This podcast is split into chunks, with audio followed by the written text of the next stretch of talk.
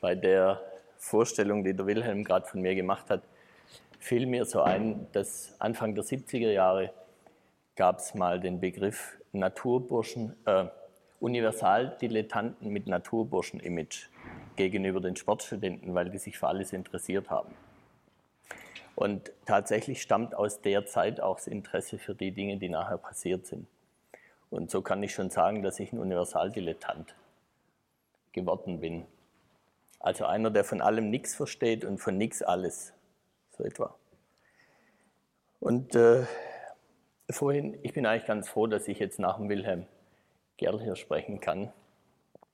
Weil ich habe bei der Vorbereitung jetzt auf diesen Vortrag, ich glaube, ich habe 30 Anläufe genommen, ich habe viele Versuche gemacht und jedes Mal habe ich gemerkt, es läuft aufs selbe raus. Ich will was festhalten, was ich im Moment denke.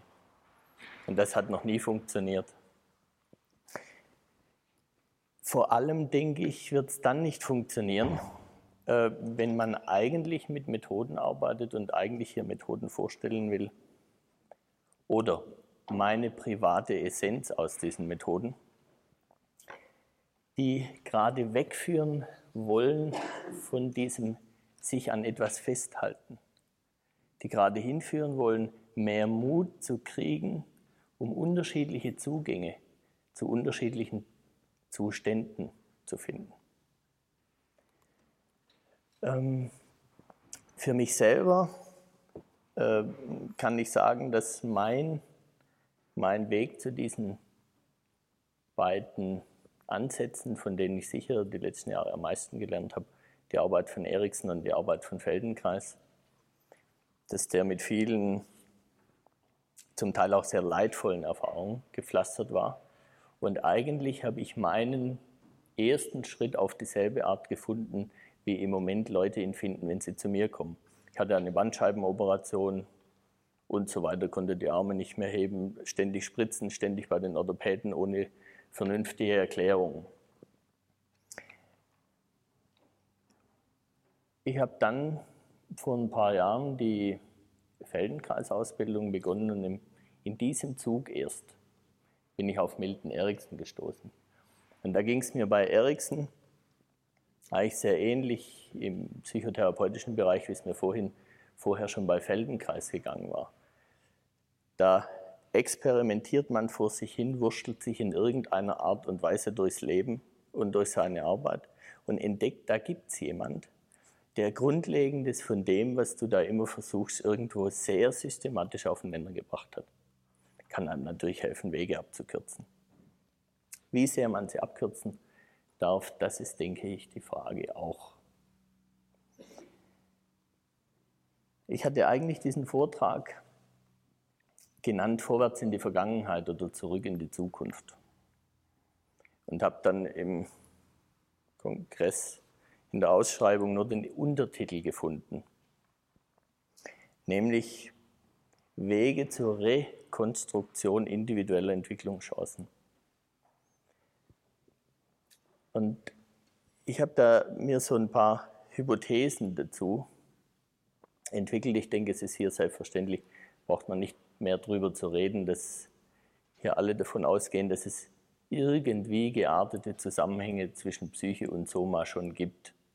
Sonst würdet ihr euch nicht mit diesen Themen auseinandersetzen. Und ich habe mich so gefragt, so beim Vorbereiten, wie gehe ich eigentlich vor, wenn ich mit jemandem arbeite und was ist das Denken dahinter? Und dann ist mir eine Situation eingefallen aus der Hypnoseausbildung mit Gunter Schmidt. Da hat Gunter Schmidt mit einem Kollegen eine Demonstration gemacht und hat ihm vorgeschlagen, genau zu spüren, als er in der Problemsituation war, genau zu spüren, wie denn seine Problemhaltung nun sei. Und die hat er gespürt. Dann schlug er ihm vor, er soll doch jetzt mal in eine Lösungshaltung gehen. Und er hat es getan und fühlte sich natürlich besser. Etwa so lange, wie wir alle uns besser gefühlt haben, wenn unsere Mutter zu uns gesagt hat, steh aufrecht. Es ist ja schön und gut, wenn ich weiß, wie eine Lösungshaltung aussieht, aber wenn ich sie nicht halten kann, dann ist da was anderes. Was tun? Was kann man tun, wenn Haltungen Lösungen verhindern? Und dann gibt es die Frage, gibt es außer Haltungen für Lösungsmuster, gibt es vielleicht auch Lösungen für Haltungsmuster? Und wenn wir Haltungsmuster lösen, erhalten wir dann Musterlösungen? Danke. Es tut gut.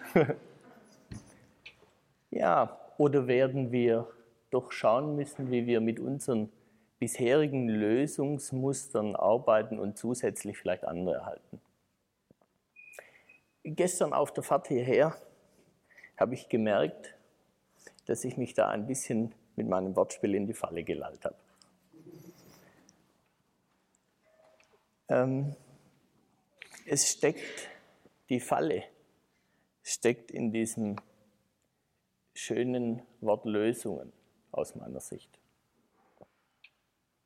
Eine Lösung ist definiert durch das, was ich lösen will.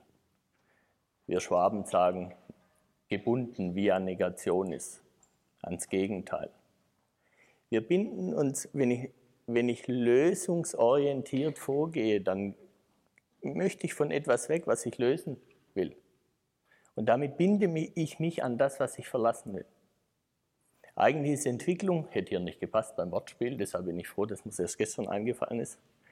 Aber eigentlich ist Entwicklung der richtige Ansatz. Und wenn wir die Arbeiten von Eriksen und die Arbeiten von Feldenkreis, und da wurden heute ja schon sehr interessante Dinge dazu gesagt, und es gibt auch sehr interessante theoretische Ausführungen über die Gemeinsamkeiten. Wenn wir die vergleichen, dann kommen wir immer wieder an denselben Punkt. Aus meiner Sicht geht es eigentlich um was sehr Banales. Probleme haben wir oder kriegen wir immer dann, wenn wir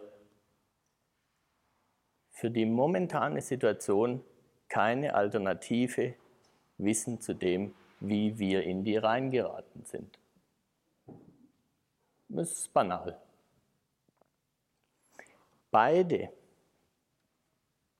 auf ihren unterschiedlichen Ebenen und mit ihren unterschiedlichen Werkzeugen beide haben immer, und das ist aus meiner Sicht das Entscheidende, sehr, sehr viel Respekt davor bekundet, dass jemand auf seinem Weg genau an den Punkt kommen konnte.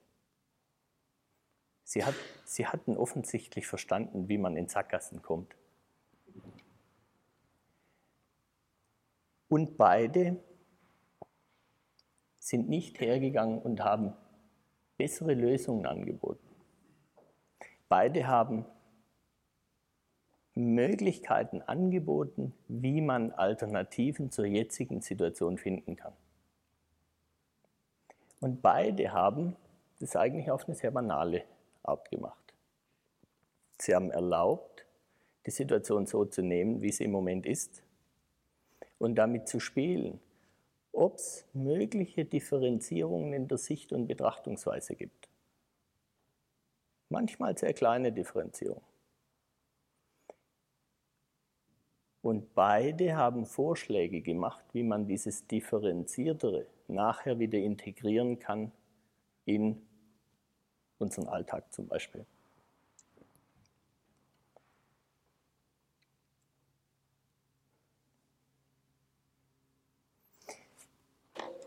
wenn, ich denke, es ist sehr, sehr verbreitet, dass man, wenn man von diesen, kann man bei den beiden ja schon sagen, von diesen alten Meistern lernen will, dass man genau schauen will, was tun die, was haben die gemacht und wie könnte ich das kopieren. Es gibt ja oft die Geschichten, ja, der hat das so gemacht und es hat funktioniert, ich habe es auch gemacht, hat nicht funktioniert. Deshalb sind ja auch solche Kongresse und äh, Fortbildungen so hilfreich. Man findet sie unheimlich spannend, schreibt vielleicht auch ziemlich viel mit, erzählt auch noch begeistert. Und was hat sich geändert? Nachher im Alltag, wenn wir wieder gefragt sind, Lösungen zu entwickeln. Das ist die Frage. Ich möchte eigentlich gern ähm, die Auseinandersetzung über die Arbeit von diesen beiden auf mehreren Ebenen anstoßen. Nicht nur so, wie man es üblicherweise erwartet. Und äh, mir ist dann ein Zitat in die Hände gefallen. Das stammt aus dem wahren Volksbuch der Deutschen, der Mord. Und da sagt Gieselher, berichtet über Siegfried, ich hörte, wie er sagte, dass alles Lehren kein Fässer abfüllen sei, sondern Flammen entfachen. Und meiner Meinung nach waren Eriksen und Feldenkreis beide solche Zündler. Das waren beides keine Fässerabfüller, geschweige denn abgefüllte Fässer. Und trotzdem wird, und jeder mag sich selbst überlegen, an welchen Orten ihm das so begegnet ist schon, trotzdem wird auch immer wieder versucht, ihre Arbeit in handliche Fässer zu verpacken und so zu verkaufen. Ich denke,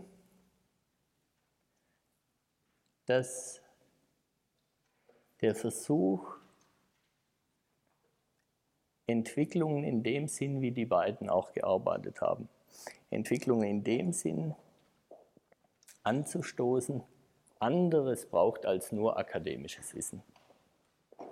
Wenn man sich mal anschaut, ich habe das mir so mal auf dieser Ebene angeguckt, äh, was lehrt uns eigentlich die Art und Weise, wie die beiden Alten gelernt haben? Oder was können wir eigentlich lernen aus der Art, wie die gelehrt haben?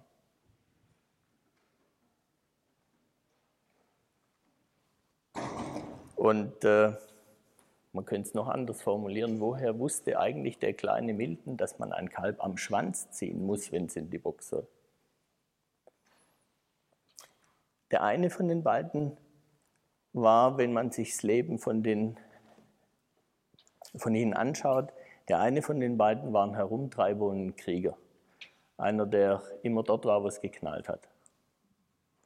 Der andere ein Familienmensch und Bauer.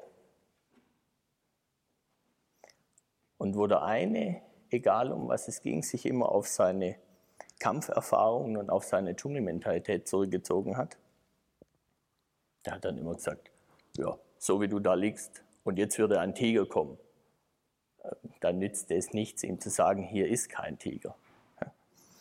Der andere hat von Kühen und Pflanzen erzählt und von Kälbern und allem Möglichen. Und diese Anekdoten, die berichten wir weiter. Aber wie sieht das aus? Wir berichten ja nicht nur diese Anekdoten weiter, wir erzählen ja auch Geschichten von weisen Männern in Asien, in China oder von weisen alten Indianern, die auf eine bestimmte Art gelehrt haben und wo immer die Quintessenz ist, gelernt hatten immer die Schüler etwas, die gelernt hatten, es selbst zu tun und das zu tun, was sie können. Das ist immer die Quintessenz. Nach der kurzen Vorstellung, die der Wilhelm gemacht hat, von mir kann man sich vielleicht nicht so gut vorstellen, aber wer ein bisschen mehr weiß über die Art und den Rahmen, in dem ich lebe und arbeite, der kann sich dann schon eher vorstellen, dass wir sehr häufig Anfragen haben von Leuten, die Praktikum machen wollen bei uns. Die wollen was lernen über diese Art zu leben und über diese Art zu arbeiten. Und schön hälftig. Die eine Hälfte, wenn sie geht, ist absolut glücklich, hat unheimlich viel gelernt, ist zufrieden, sagt die beste Zeit. Die andere Hälfte ist stinksauer. Der hat mir nichts beigebracht. Diesen Teil, wenn es dann so um den Rückblick geht, wie war es das Praktikum und was hast du gelernt, wenn ich das, was diejenigen nicht gelernt haben, angeboten hätte unter dem Stichwort vielleicht ein Seminar gemacht hätte, ein Wochenende Zen beim Sensendengeln oder Sinnsuche im Morgentau, dann wären die garantiert dabei gewesen. Dann hätten sie was gelernt. So waren sie vor lauter, ja und wann kommt nun dieses therapeutische Wissen, das ich von dem lernen will? Und vor den vielen Fragen, wenn ich mit einem Pferd gearbeitet hatte, wollten sie wissen, wie, woher wusstest du, wann du da hinfassen musst? Vor lauter dem haben sie vergessen, dass man die Klauen der, äh, der Schafe schneiden muss, dass man den Mist wegräumen muss und dass wirklich vor dem Wurstessen das Schlachten steht und dass nach dem Schlachten das Putzen vom Schlachtraum steht. Das hat alles sicher überhaupt nichts mit Therapie zu tun.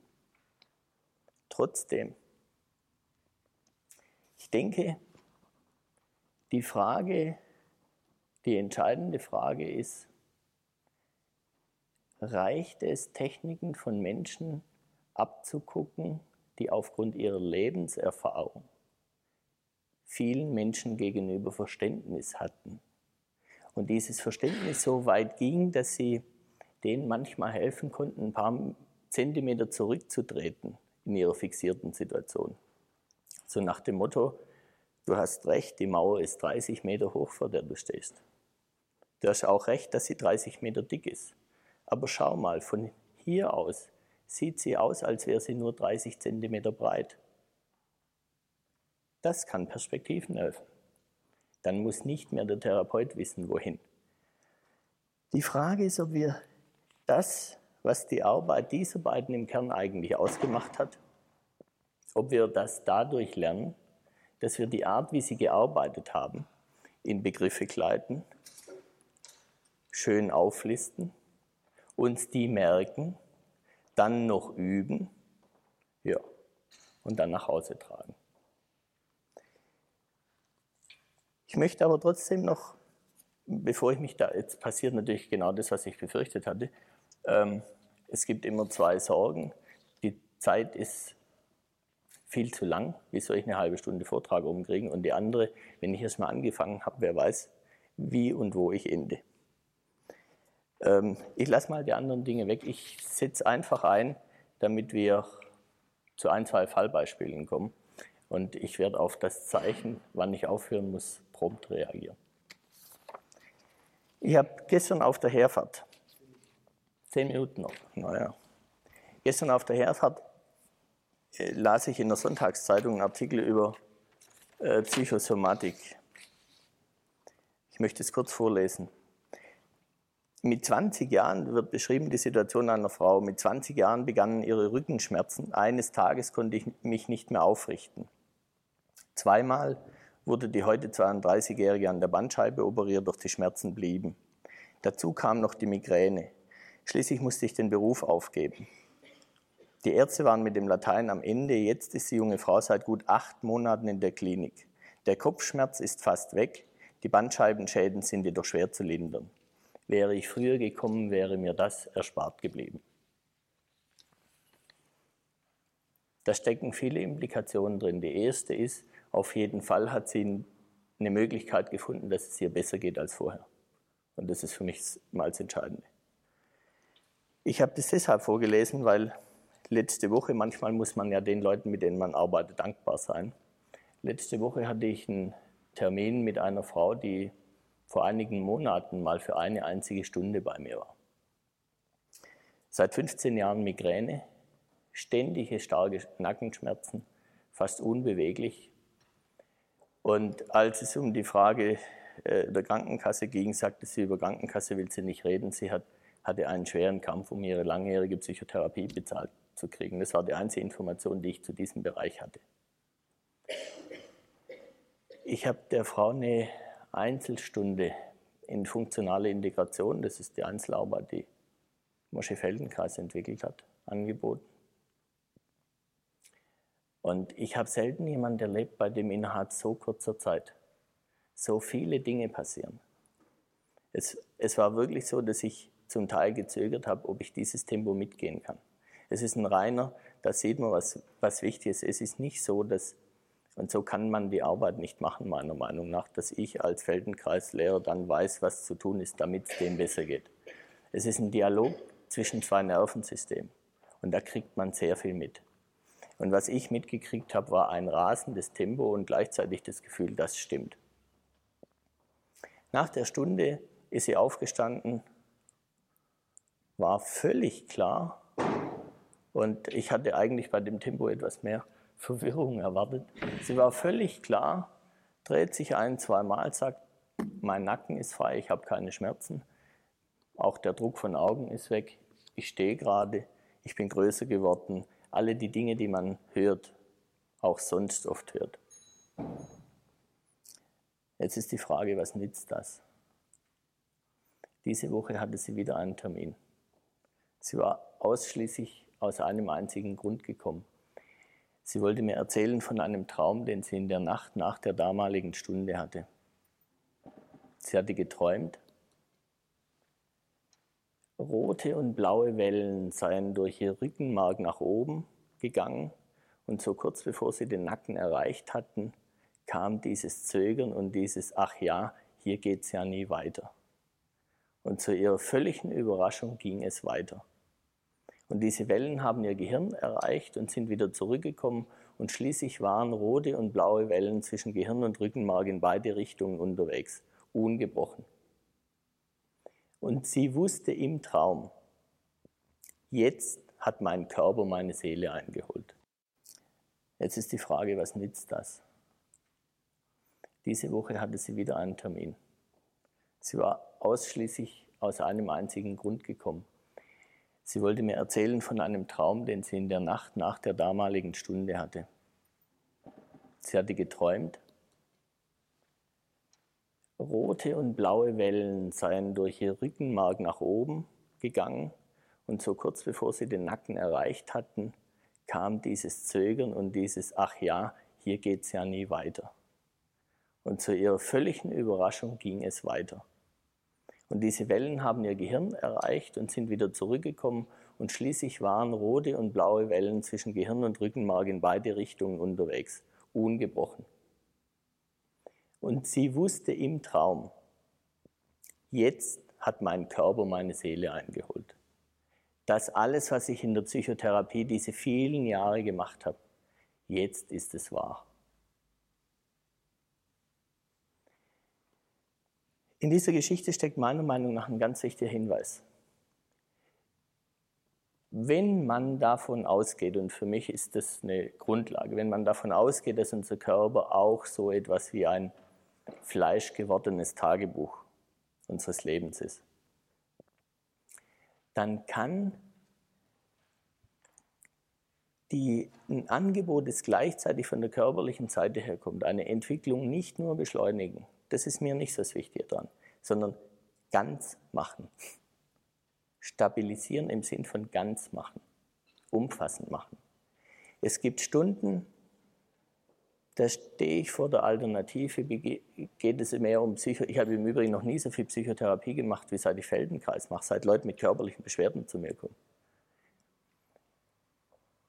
Immer wieder der Punkt, wo ich heute sagen kann, der Zugang von der Körperseite, wie, wie Mosche Feldenkreis entwickelt hat, hilft uns, dieses Tagebuch oft zu reinigen.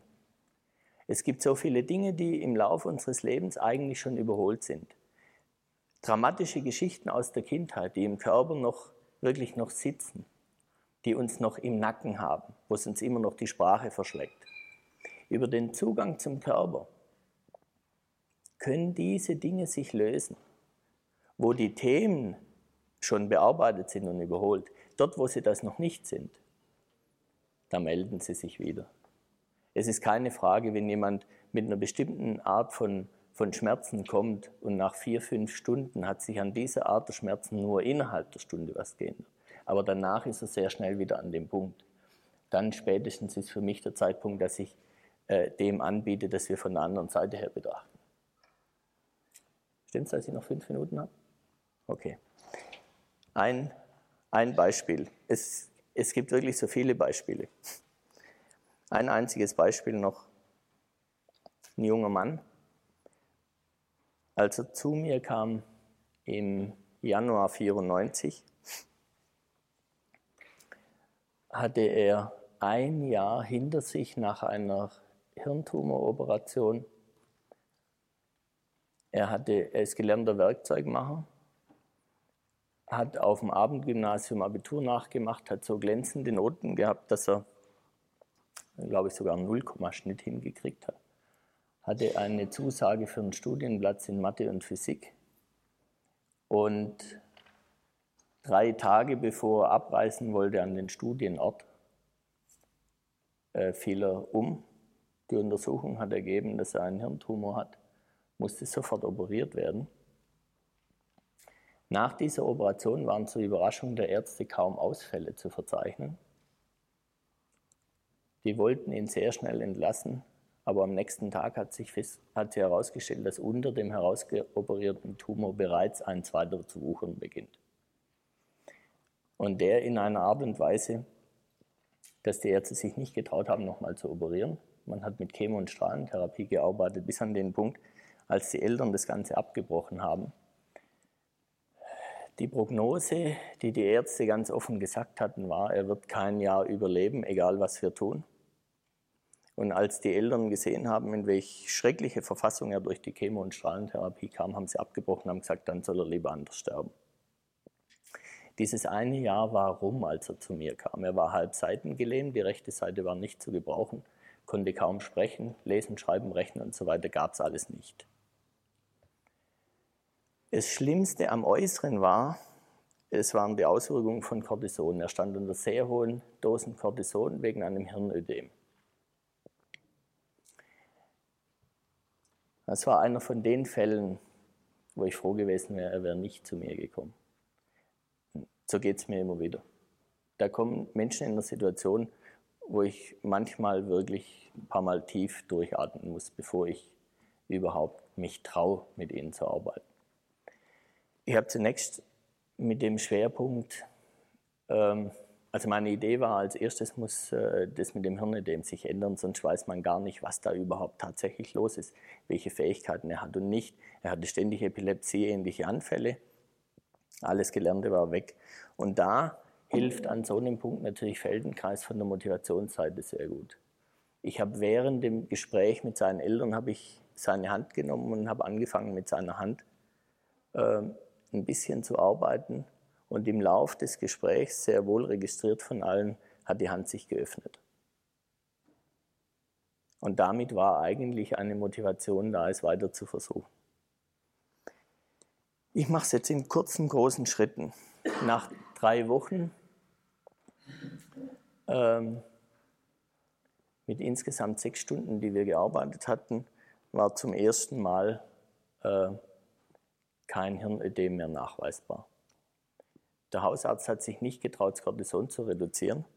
Begründung, Sie wissen ja, die Ärzte in der Klinik haben gesagt, ohne das Cortison können Sie nicht überleben. Zwei Monate später kam er in eine Reha-Klinik. Die Ärzte dort schauen seine Unterlagen an, sagen, Sie haben ja seit über zwei Monaten, kriegen Sie Unmengen Cortison, die Sie nicht brauchen, setzen das Cortison ab. Am nächsten Morgen kriege ich einen Anruf seiner Mutter, Sie wollen Ihren Sohn besuchen. Er liegt völlig unansprechbar im Bett. Reagiert nicht, nichts zu machen. Niemand hat eine Erklärung dafür. Dann habe ich die Mutter gebeten, ihm auszurichten, er soll mich anrufen, wenn er wissen will, was das mit seinem Cortison zu tun hat. Also das geht nicht. Er sagt, ja, richten Sie es ihm aus. Eine Stunde später war er am Telefon zittrig und jammernd und warum ich ihn aus dem Bett quäle. Ich sagte, hast du vergessen, was die Ärzte gesagt haben? Wenn das Cortison weg ist, wirst du sterben. Jetzt ist die Frage, ob du das tust, nur weil es gesagt wurde, oder ob du dich entscheidest, nachher mit deinen Eltern spazieren zu gehen. Das hängt von dir ab. Im Januar dieses Jahres waren wir zum ersten Mal schwimmen. Und äh, gestern waren wir, vorgestern waren wir reiten. Er kann lesen, schreiben, rechnen etc. Er hat noch deutliche Einschränkungen auf der rechten Körperseite dass alles, was da passiert ist in dieser Zeit, ist passiert, weil wir auf allen Ebenen zurückgegangen sind auf die Art, wie ein Kind lernt. Nämlich das Beispiel Krabbeln. Die Idee ist ja, wenn die kindliche Entwicklung, die ersten Jahre, sind ja nicht nur gekennzeichnet dadurch, dass die Kinder nicht zielgerichtet experimentieren und forschen, sondern dass sie mit dem, was sie erforschen, ja gleichzeitig äh, ihr Gehirn entwickeln, auch das Gehirnvolumen zunimmt. Die Idee von Feldenkreis ist an dem Punkt, geht zurück in die Zeit. Bewegungsentwicklung nachholen. Er kann selber nicht krabbeln. Lege ich ihn auf ein Pferd, bäuchlings, und lasse das Pferd gehen und sein Körper hat diese Erfahrung als ein kleines Schlaglicht. Aber jetzt äh, höre ich auf. Es war mir ohnehin klar, dass ich nichts zu Ende bringe. Ich hoffe, ich habe was an, angezündelt. Und äh, mehr ist sicher auch nicht drin jetzt. Dankeschön.